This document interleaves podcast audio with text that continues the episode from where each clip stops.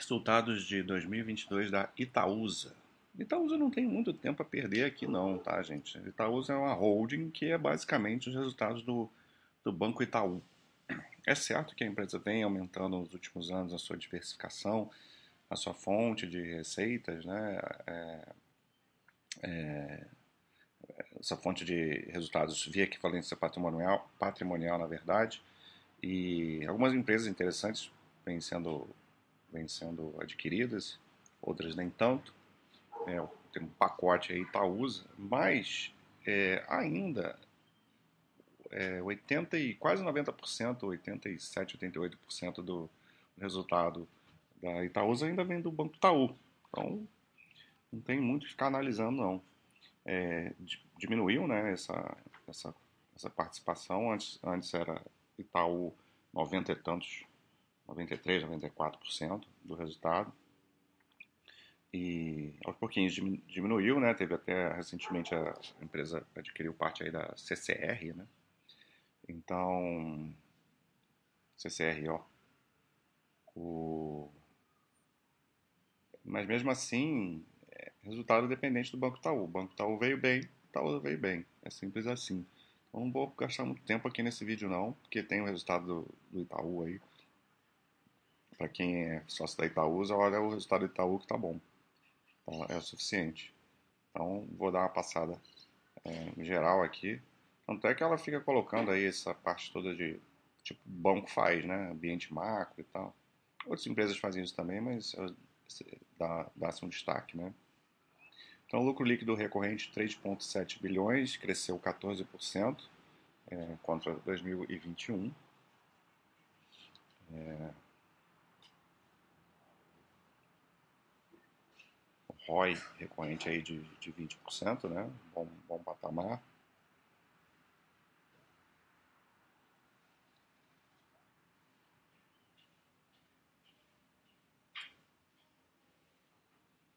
em frente aqui, tem nada muito relevante não. E aqui a composição do, do lucro líquido, né, recorrente. É, resultado próprio aqui é, teve um, um, grande aumento, mas isso tem a ver com a venda da de parte, alienação da participação na XP. Então acrescentou aí 474 é, milhões a mais aí, o resultado de 1,8 bi, quedinha no resultado financeiro, mas isso aqui tem pouco impacto também né, na holding. E o resultado recorrente aí de 12,7, aí acaba que o, o lucro recorrente deu 13,7 bilhões. 13,7 bilhões.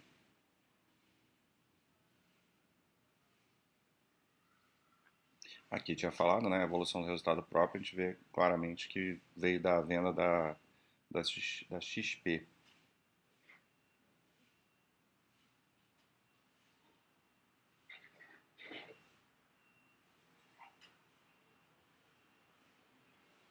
Que mais? Sei nem se tem muito mais para falar não.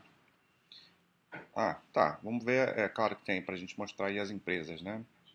Então a gente vê as empresas que contribuíram para o crescimento do resultado, né? Itaú, ponto.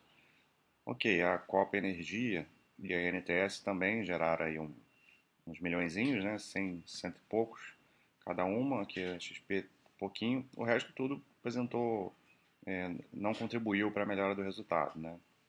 Teve é, queda aí no, no resultado da operacional. E aqui a gente vê as empresas todas é, do grupo.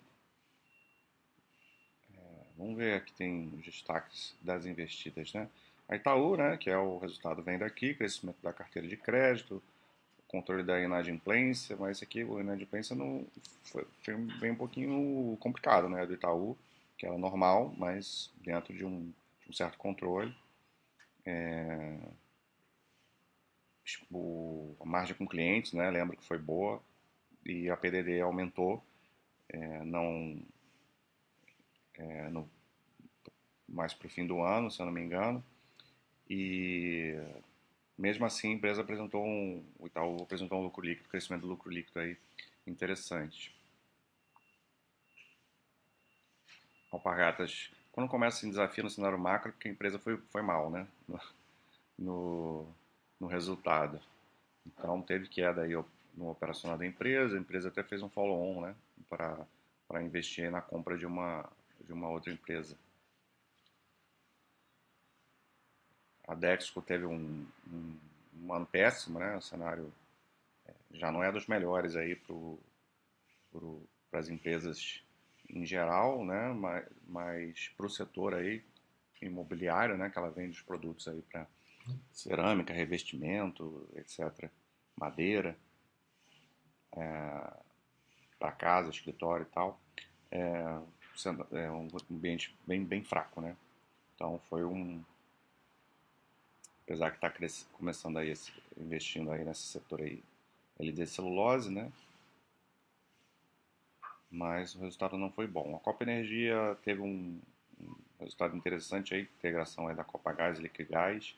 Esse aqui é um, uma das empresas bem interessantes aí da Hold, é, gerando, gerando bons resultados. Aqui a parte de infraestrutura, né? CCR, que foi há pouco tempo.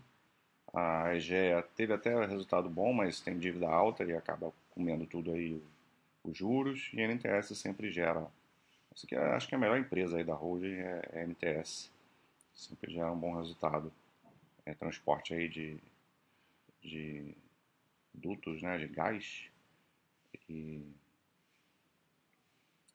sempre trazendo resultados interessantes para Itaúsa. É isso. Tá? Não tem mais nada que dizer não. Porque todas as outras coisas para holding aqui são, são mais relevantes. Quem quiser olhar aí a parte de, de dividendos, só procurar. É, eles ficam destacando né, aqui que o, a distribuição de dividendos da Itaú é maior do que do Itaú. Né? Então, a média, a média do payout. Né?